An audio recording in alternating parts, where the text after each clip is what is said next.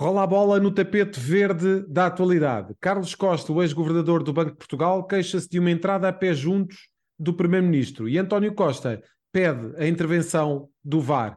Marcelo não quer ver a seleção pela TV e pede ao Parlamento para ir a jogo. E dois terços da ajuda às empresas durante a pandemia nem sequer foram convocadas. Lá por fora, Donald Trump volta a calçar as chuteiras de presidenciável, mas há republicanos que o querem no banco de suplentes. As marcas querem colocar o Mundial do Qatar fora de jogo e as tecnológicas expulsam trabalhadores de forma compulsiva. Estes e outros temas estarão em análise no episódio 79 de Maquiavel para Principiantes, um podcast do Jornal Económico da autoria do especialista em comunicação, Rui Calafate. Olá, Rui, muito boa tarde. Rui, continua a polémica entre o ex-governador do Banco de Portugal e o Primeiro-Ministro pela segunda semana consecutiva, com os protagonistas a dividirem-se entre os que leram o livro e aqueles que não leram, não só não leram, como garantem que não vão ler. Como é que tu tens visto estes dias e esta animosidade crescente entre os dois lados da barricada? Eh, boa tarde a todos. Quando tu começaste o programa a dizer continua a quesília, digamos assim, entre Costa e Costa, eu, comecei, eu pensei assim, queres ver que ele vai falar da obra, continua a obra de Rui Calafate, depois continua, portanto estou cansado à brava, portanto quem está a ouvir hoje, pá, a ver, tu estás a ver a minha cara, portanto tu, epá, tu, isto de facto, ter obras em casa é uma coisa que é um, um cansaço, pá, enfim, é, ainda por cima lidei com o Maradona do Stuck, também que isto é uma grande frase, tem que se dizer que isto é, é, é para as pessoas conhecerem, afinal também há um Maradona do Stuck. Mas enfim, ficam a saber isto que é um ponto alto da minha, da obra, minha casa. Desconhecia o Maradona do Stuck, mas é português, não é argentino, atenção. Bom, bem, é relativamente ao Costa versus Costa. Não sei se te lembras, na semana passada eu disse, olha, aquilo que eu tenho a dizer naquela altura vão ouvir aqui porque não irei à, à CNN, porque eu não, não pude na semana passada e estou cansado, não, não tive tempo. E portanto não, não cheguei a comentar em televisão uh, aqui. A única coisa que eu quero acrescentar àquilo que já disse, que tem a ver com a estranheza que eu tive de um governador do Banco de Portugal não ter tido a coragem logo, então se entendia que havia intromissões, devia uh, ter de imediato denunciado o primeiro-ministro. Uh, achei estranho e acho estranho uh, continuadamente que depois de Carlos Costa ter ido pelo menos a duas comissões parlamentares de inquérito, nunca tenha dito isto e tenha surgido então o livro. Para lá disso, é importante dizer que é a memória dos homens não é seletiva, como a de agora vinha um investigador dizer que Duarte Lima tinha uma memória seletiva e argumentação infantil. Isto parece que se está a alargar a todos para lá daquela técnica do Alzheimer, tudo o que está ali tem todos memória seletiva. E até, no caso do governador, que depois faz um livro com a. Não ponho em causa aqui o profissionalismo e de quem o escreveu, que é o Luís Rosa, uma pessoa que eu estimo. E, mas é, o que é curioso é que, de facto, vamos ser clarinhos, o, o governador Carlos Costa foi uma nódoa. Podem branquear o que quiserem, meter a esquerda e a direita, estou marimbando aqui, não, não tem a ver com defesas de António Costa tem a ver só apenas com a tal memória seletiva de depois de se tentar reescrever a história. Quando? Basta dizer isto. Lembras-te, há muitos anos, durante a Segunda Guerra Mundial, falava-se do governo de Vichy, o governo fantoche, o governo colaboracionista do regime nazi quando a Alemanha invade França. Ora bem, o regime colaboracionista de Vichy ficou associado exatamente ao nazismo, por ser colaboracionista. Ora bem, então vamos aplicar aqui a Portugal. Carlos Costa é um dos articuladores e colaboracionistas da narrativa do Banco Bom, do banco bom e Banco Mau que era o BES. E que fomos nós todos que pagamos. E agora aparece como herói. Ele que foi uma nódoa como governador do Banco de Portugal. E esta é a realidade. Tudo se passou no nariz dele. Nunca identificou o que é que estava a acontecer no BES. Só mais tarde é que foi. Ele é que era o governador do Banco de Portugal. Portanto, se ele tinha alguma coisa a apontar a António Costa, devia ter dito na altura. Relativamente se quer aproveitar isto para tentar lançar sombras sobre sua atuação como governador do Banco de Portugal, a memória dos homens não é seletiva. E aquilo que importa dizer, e termina assim, Carlos Costa, enquanto governador do Banco de Portugal, foi uma nódoa. Não bastam livros para tentar reescrever a história. Oh, Rui, já agora eu não resisto em perguntar-te como é que tu viste uh, todas aquelas personalidades que desfilaram na, na cerimónia de apresentação deste livro e que, que, estão a ser encaradas como um dos lados da história e um dos lados da, da Sim, Bem, é muito simples, porque como tu sabes, quando aconteceu isso foi durante o governo de Passos Coelho. Certo. Quer se queira, quer não, portanto, o governo de Passos Coelho esteve, nesta altura, e nomeadamente Maria Luísa Albuquerque, com uh, uh, o governador. Não nos esqueçamos também de uma coisa, é tal coisa de não reescrever a história. Pedro Passos Coelho foi o único primeiro-ministro em Portugal que, como quem nos está a ouvir deve lembrar-se, foi o único primeiro, foi o único primeiro-ministro de Portugal que não cedeu a pressões de Ricardo Salgado. E eu sei o que estou a dizer, para lá de outras pressões que teve, que era antes de ser líder do PSD, poder ter sido convidado por Ricardo Salgado para trabalhar no, na órbita do Grupo BES e Pedro Passos Coelho nunca aceitou. Portanto, e quando era primeiro-ministro, o Ricardo Salgado fez por todos os, os meios uh, no sentido de ser recebido por Passos Coelho sobre a situação e Passos Coelho nunca o aceitou receber. E, portanto, isto tem que se dizer porque é honrado. E é isso que eu gosto de dizer. Depois, o que é que muita gente fez? Tentou fazer, como é óbvio, uma, um aproveitamento, digamos assim, ideológico, esquerda-direita e, sobretudo, de oposição a António Costa devido àquela frase. É só isto. Não é mais nada mais a, a acrescentar, é uma tentativa de aproveitamento de um contexto para atacar uh, politicamente António Costa. Vamos passar ao, ao discurso uh, de. Aliás, estamos a falar do António Costa, por isso. Exatamente. Passamos precisamente para António Costa e o seu discurso na, na CNN, na celebração é. do primeiro aniversário é, uh, da é CNN verdade. Portugal, que é um, um, tema que já vamos falar, já vamos falar. Uh, de seguida, mas para já uh, reter realmente aquilo que foi o discurso de, de, de, António Costa, muito virado para o exterior, houve quem interpretasse este discurso como uma espécie de quase de candidatura aos próximos, a um dos cargos europeus que poderá uh, vagar nos próximos anos? Uns entenderam assim, eu entendi de outra maneira. Okay. Eu entendi da maneira que uh, comentei com vários presentes e com vários políticos que estavam presentes. É porque eu estive lá pessoalmente, portanto, tanto de manhã, na hora da manhã toda, a acompanhar a conferência, como depois à noite no jantar, também já lá irei. Mas uh, Sabem, é muito simples de. Sobre, primeira, primeiro temos de dizer o seguinte: o discurso de António Costa foi feito quase de improviso. Portanto, ele não levava linhas para estar a ler, etc. Significa o quê? Claro que havia um tema para ele falar, isso é uma nota importante. Mas o que se vê é o seguinte: foi assim que eu disse a várias pessoas conhecidas do meio da política. Uh, disse assim: uh, olhem. Uh, eu, depois de ouvir o, o que ouvi de manhã, que aliás o discurso tem que dizer a verdade, não disse, foi um bom discurso. Mas depois de ouvir o que António Costa disse de manhã, já percebi porque é que está a correr mal o governo cá. Porque António Costa está com a cabeça completamente na União Europeia e em assuntos europeus. Portanto, neste momento, ao contrário do que todos vemos, tu e quem nos ouve vê, quando ele vai ao Parlamento vê um espetáculo dos, dos uh, ministros, as pessoas que estão ao seu lado, alguns secretários de Estado às vezes que ocupam o lugar dos ministros, a darem fichas para ele responder a temas. Ora, António Costa neste momento não precisa de nenhuma ficha para responder a temas europeus, enquanto para temas nacionais, se calhar a sua cabeça, o seu mindset está mais no futuro e na Europa quase a portar-se como um presidente do Conselho Europeu, tu como primeiro-ministro de Portugal, sabendo-se que, como é óbvio, ele em princípio irá cumprir o mandato. Uh, mas é isto que eu vi. Portanto, o discurso que tu viste, que ouviram, é basicamente o sinal que o seu mindset está lá fora. E por isso os tais grandes problemas de descoordenação, porque a cabeça dele não está para a coordenação aqui política. É simples. Muito bem, e já que falamos de lá fora, temos um, um Mundial de Futebol a realizar-se neste momento. Uh, e uh, uma das polémicas da semana teve a ver com a ida de políticos de, de, de altos cargos, uh, naturalmente, em Portugal, precisamente ao Mundial do Qatar. E se nem António Costa nem Augusto Santos Silva precisavam de autorizações por parte do Parlamento, Marcelo precisou foi ao VAR, digamos assim, e uh, o Parlamento aprovou a ida. Era uh, oportuno que Marcelo não fosse ao Qatar esta semana, Rui? Marcelo foi aprovado, é importante que se retenha por PS, PSD e PCP. Ok? Portanto, não é só uma questão de ser ali um favorzinho do governo. Votos contra simpático. do Bloco de Esquerda e da Iniciativa Exatamente. Liberal. Exatamente. Ora bem, o que é que tem acontecido? Primeira coisa, o que é que quando se fala de hipocrisia? A maior hipocrisia é a hipocrisia de terem escolhido o Qatar. Portanto, o grande responsável pelo problema de reputação que está a acontecer com este Mundial do Qatar é a FIFA. Porque foi a FIFA que escolheu o Mundial do Qatar.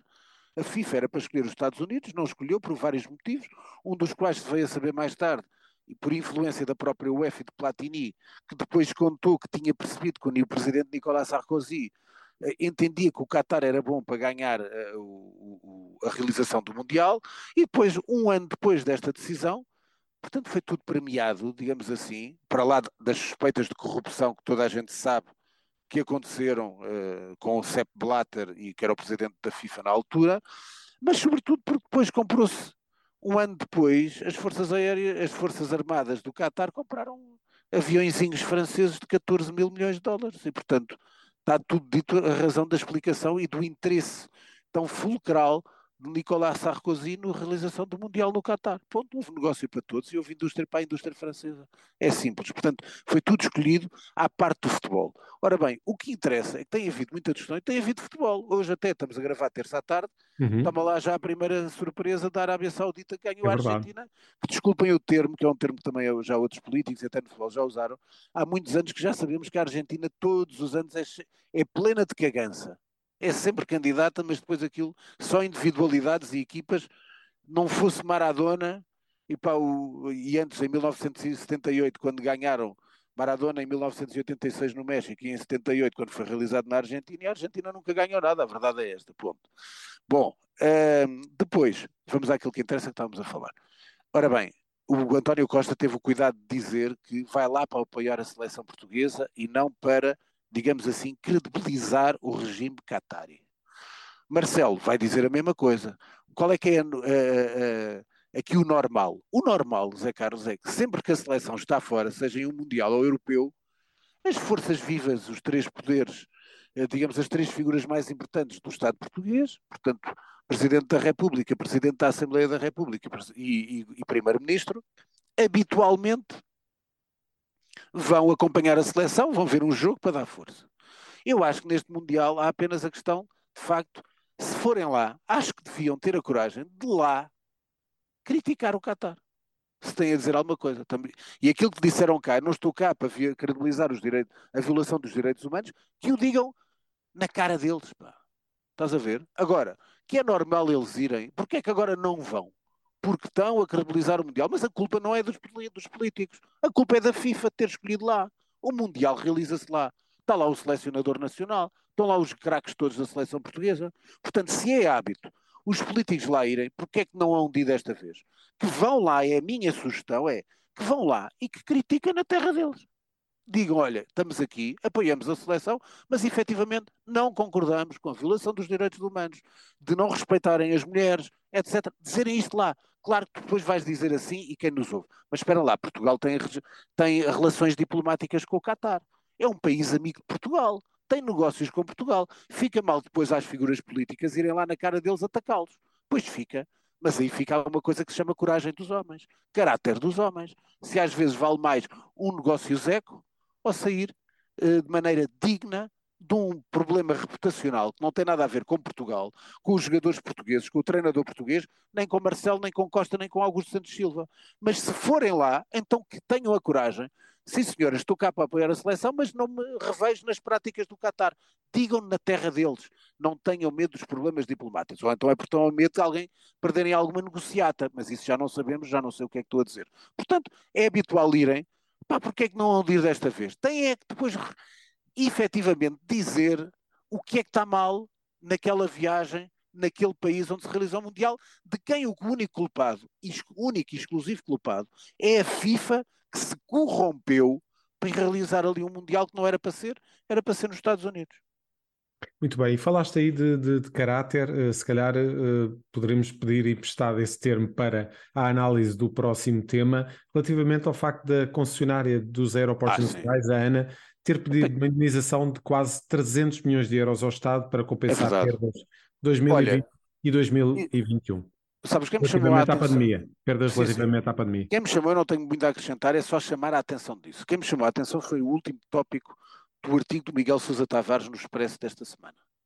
E exatamente chamava a atenção para isso, que é a ANA pede 300 milhões ao Estado português pelos negócios, pelo tráfego que não teve nos anos da pandemia, então, mas eu tenho culpa.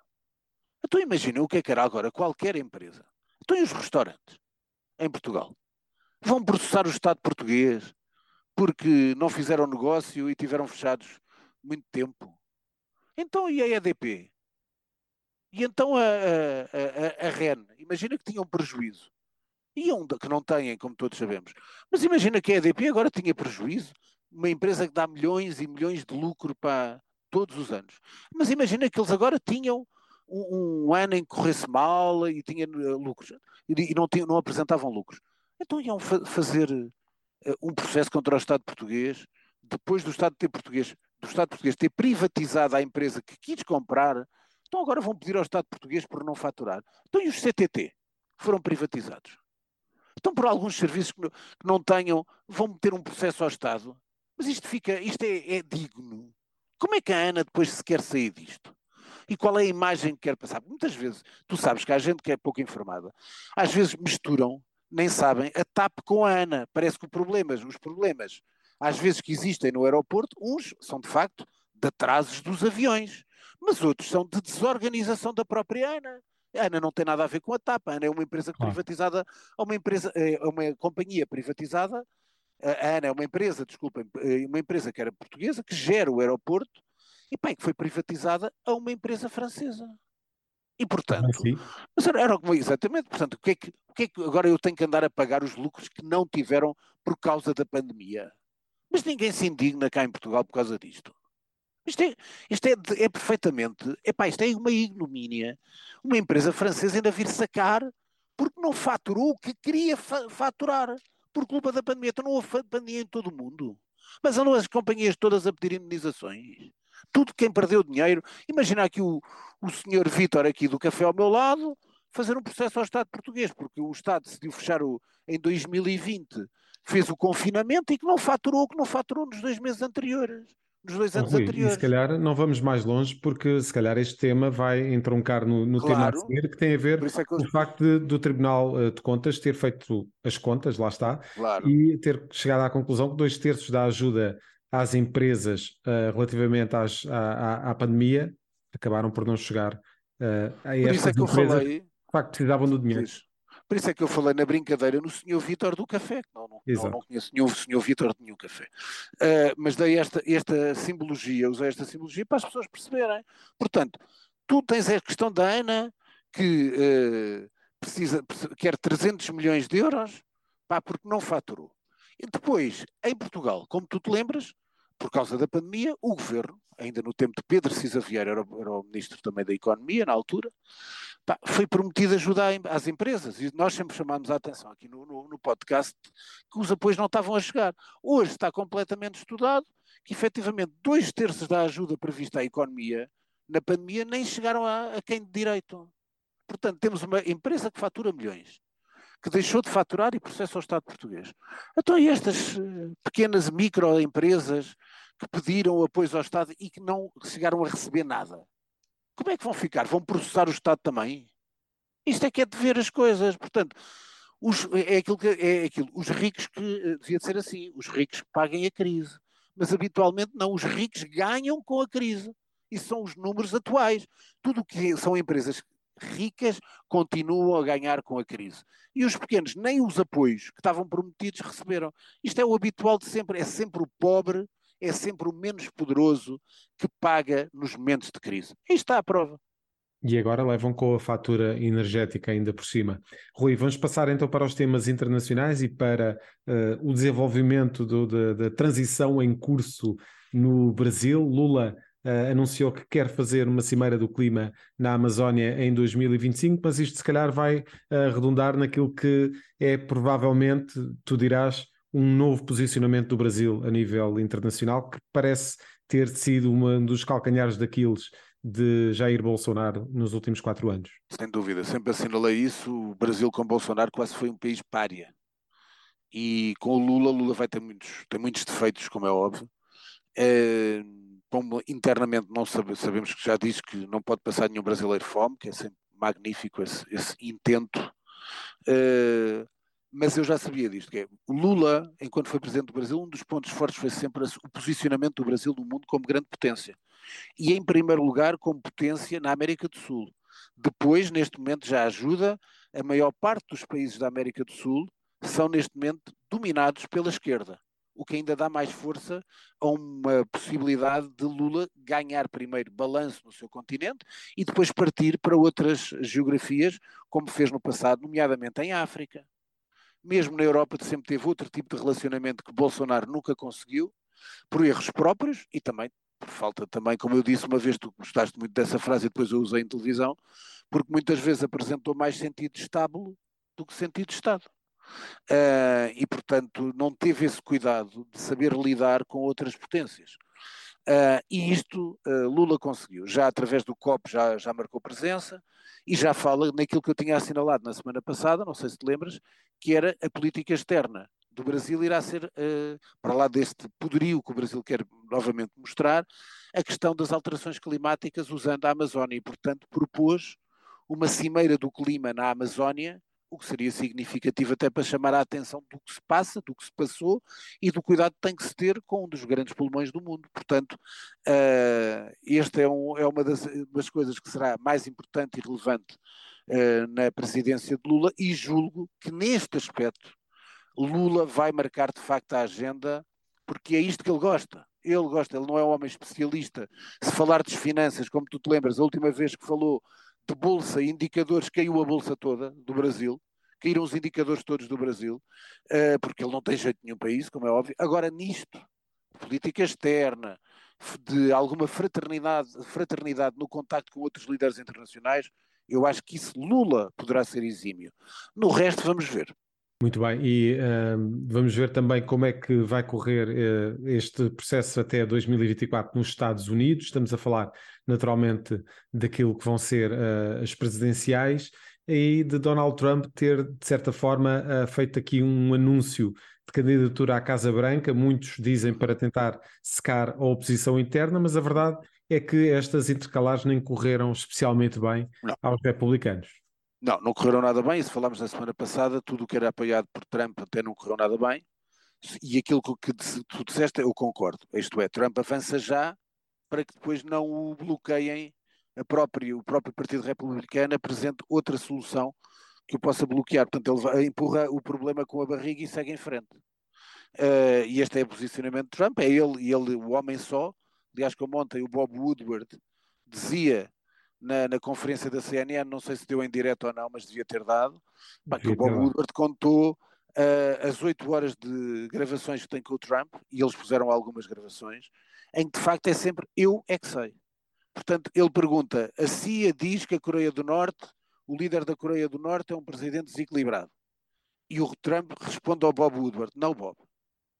Uh, eu gosto dele, instinto, o tipo tem instinto, uh, epá, então, mas, mas, a CIA, insiste o Bob Woodward, mas a CIA diz que uh, ele não sabe, mas eu é que sei. Em tudo ele é que sabia. As ideias são minhas, os outros podem ter ideias, mas as ideias são minhas, e isto é a maneira de atuar o Trump. Eu, eu e eu. Tudo o resto que venha atrás. Esta é a realidade de Donald Trump. Portanto, hum, depois, eu ontem, isto curiosamente ao jantar, uh, ficou com a minha ali ao lado de mim, ficou a embaixadora dos Estados Unidos e o seu marido. E, portanto, tivemos a falar, e o ela, a embaixadora atual, portanto, foi nomeada já pelo Partido Democrata, é amiga de Joe Biden, e a primeira pergunta que lhe fiz era se com a idade do Joe Biden acreditava que ele, que ele poderia ser, podia recandidatar-se.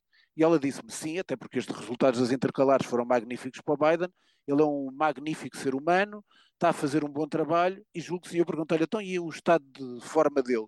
Estado de forma dele está ótimo. Com 81 anos está ótimo. Bem, isso é a opinião dela, porque foi nomeada pelo Joe Biden. Claro. Mas eu depois acrescento-lhe uma coisa. Olha, eu acho que os republicanos têm um ticket de sonho para a Casa Branca. E ela diz, mas qual, qual é que é? É o Ron DeSantis com a Nikki Haley. E ela responde, Ron DeSantis é uh, uma espécie de Trump e depois o marido dela, isto posso contar porque não tem mal nenhum, não tem segredo diplomático, tem a ver com uma conversa perfeitamente com outra pessoa, viu? E o marido dela até disse, uh, Ron DeSantis é um, é um polite Trump.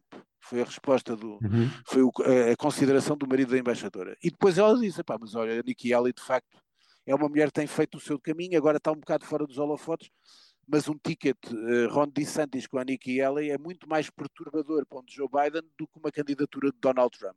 É uma opinião que eu tenho, que a própria embaixadora também acha uma senhora impecável, simpaticíssima, não a conhecia, e portanto acho que é interessante esta, partilhar esta, esta visão de grande apoio dela, como é óbvio, de Joe Biden, de grande, eh, de grande eh, conhecimento dele também, mas ter esta noção que as pessoas, os próprios democratas, tornam neste momento muito mais perigoso para uma reeleição um cenário com um bom ticket republicano como este, que é aquele que eu sempre acho que é o dream ticket dos republicanos atuais, é o Ron DeSantis com a Nikki Haley, e, e, portanto acho que é uma coisa para nós seguirmos, até porque como já disse na coisa, eu fui para, devo ter sido o primeiro em Portugal a falar do Ron DeSantis, portanto agora vão ter que me gramar a dizer isto pai, durante o, dois anos até 2024, mas pronto.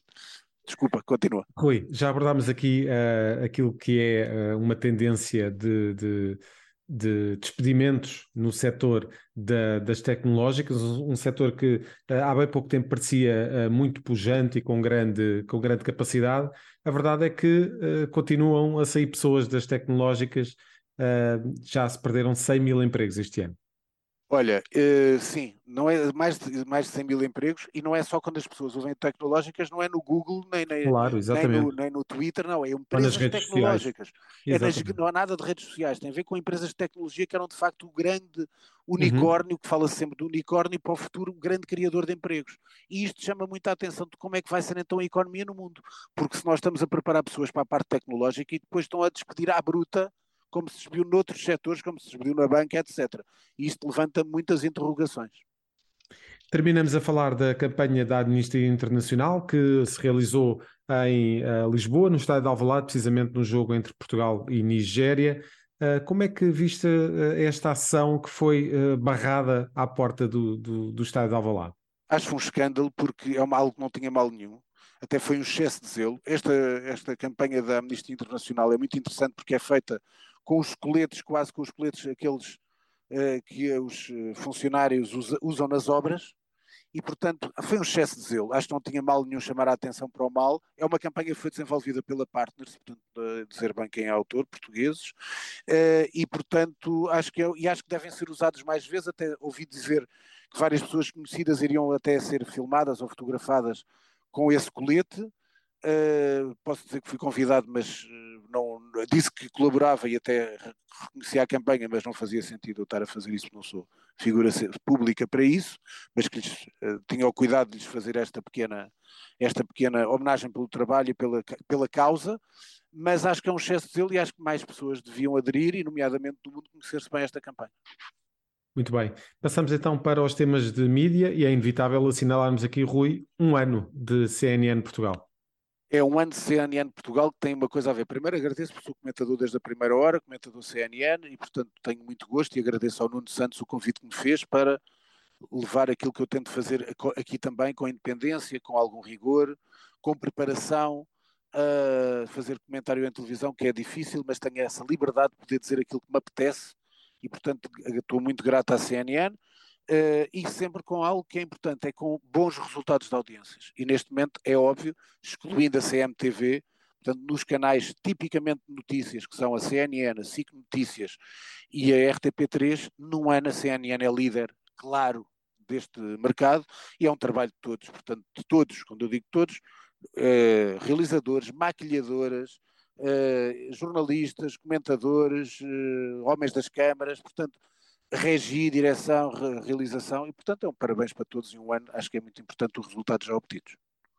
Passamos então para as tuas sugestões culturais. Sugestões culturais. Filme na, na, naqueles canais do TV Cine, A Filha Perdida, primeiro filme da Maggie Gyllenhaal, com a Olivia Colman, como até foi candidata ao Oscar de Melhor Atriz, e a Jessie Buckley, numa história que é baseada num, num conto da Helena Ferrante. Portanto, é um filme magnífico, pá, muito de silêncios, de observação, de dor, e portanto é muito, muito interessante. Dois documentários. O documentário do, sobre já aqui referi, mas já o vi agora, total, o documentário sobre o Paul Newman e a, jo, o Paul Newman e a Joan Woodward, que é um casal que teve em Hollywood durante anos e anos e anos, está na HBO, é um documentário excepcional, à exceção de quando metem muitos atores a falar sobre aquilo, nomeadamente os atores amigos do, do realizador, que é o Ethan Hawke. Uh, saliento uma, uma, série que está a dar na RTP2, que dá ao domingo às 10 da noite, que se chama Selvagens, que é uma, uma série francesa sobre política. E, portanto, quem gosta dessas séries políticas não é tão boa como outras, nomeadamente o Barão Negro, que é uma das grandes séries políticas de sempre, que é francesa, mas é uma série interessante. O outro documentário, eu falei há bocado dois, só falei num, o, o, o, o documentário que se chama Loving Highsmith. É um documentário sobre a escritora Patrícia Highsmith. Está no Filmin, é muito interessante, até sobre as causas dela. Uma mulher que teve alguma dificuldade na parte de ser lésbica e, portanto, uh, é um documentário que aconselho. Um bom livro, um bom documentário. E para terminar, uh, no filme, eu adoro o Roman Polanski, apesar de muita gente não gostar dele por aquelas questões que nós já sabemos, mas uh, estava o único filme no, no, filme, o único filme que não que eu nunca tinha visto na vida, que é a versão do Roman Polanski do Macbeth do Shakespeare. Quem é que produz? Uh, Hugh Hefner e a Playboy. Não tem nada a ver com pornografias nem nada disso. O filme é muito gráfico, uh, mas é um filme que tem a ver, é basicamente o texto de Macbeth, com atores no início de carreira. A Lady Macbeth, que é mais importante, é a Francesca Anis. Mas continuo a dizer, depois de ver aquilo, pá, gostei de ver porque nunca tinha visto aquele filme, mas a melhor uh, versão do Macbeth continua a ser e será sempre o Trono de Sangue do Akira Kurosawa, portanto, quem quiser procurar, pode, pode procurar.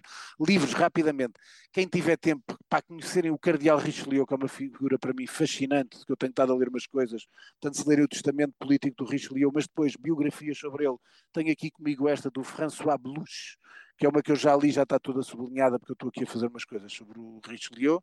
Depois dois livros que comprei, eu tinha dito, tinha comprado mais no, do, no, na livraria da Travessa na semana passada, este é um livro magnífico, magnífico porque isto é um horror.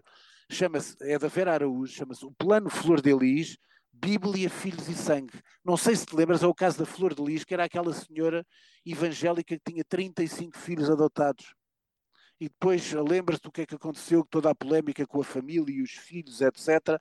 Portanto, imagina o que é essa história contada no ritmo, no dinamismo da escrita habitualmente dos escritores brasileiros. Pá, giríssimo o livro, giro, não tem piada nenhuma. E por último, o livro ainda está aqui dentro do plástico, portanto só está aqui porque o comprei. O quatro, isto eu tinha encomendado, quatro décadas com Lula, o poder de andar junto. É da Clara Ante, que foi durante 30 anos a assessora de imprensa do Lula.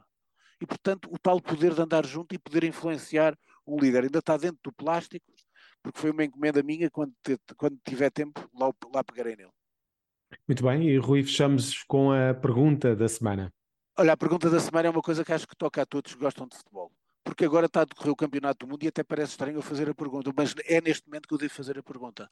É quando é que a Sport TV baixa os preços das mensalidades que nós pagamos. Porque agora faz sentido. Mas quando acabar o Campeonato do Mundo, depois voltamos a ter na Sport TV apenas a Liga Nacional, estou a dizer apenas o que é importante, em termos de futebol, a Liga Nacional e a Liga Italiana. O resto, até a Premier League, que é aquilo que vale e mexe com muita gente, passou para a Eleven Sports. Mas há uma curiosidade: é que a Sport TV não baixou a mensalidade. Portanto, continuamos com conteúdos, às vezes é ridículo o conteúdo de grelha da Eleven Sports ao fim de semana com aqueles campeonatos todos, Alemanha, Espanha, Inglaterra, pá, tudo por França. As, as Big Five praticamente todos, ali. Pá, às vezes nem conseguem meter jogos de algumas ligas, a Bundesliga às vezes até tem poucos jogos, porque há futebol inglês e o, o povo gosta de ver aquilo.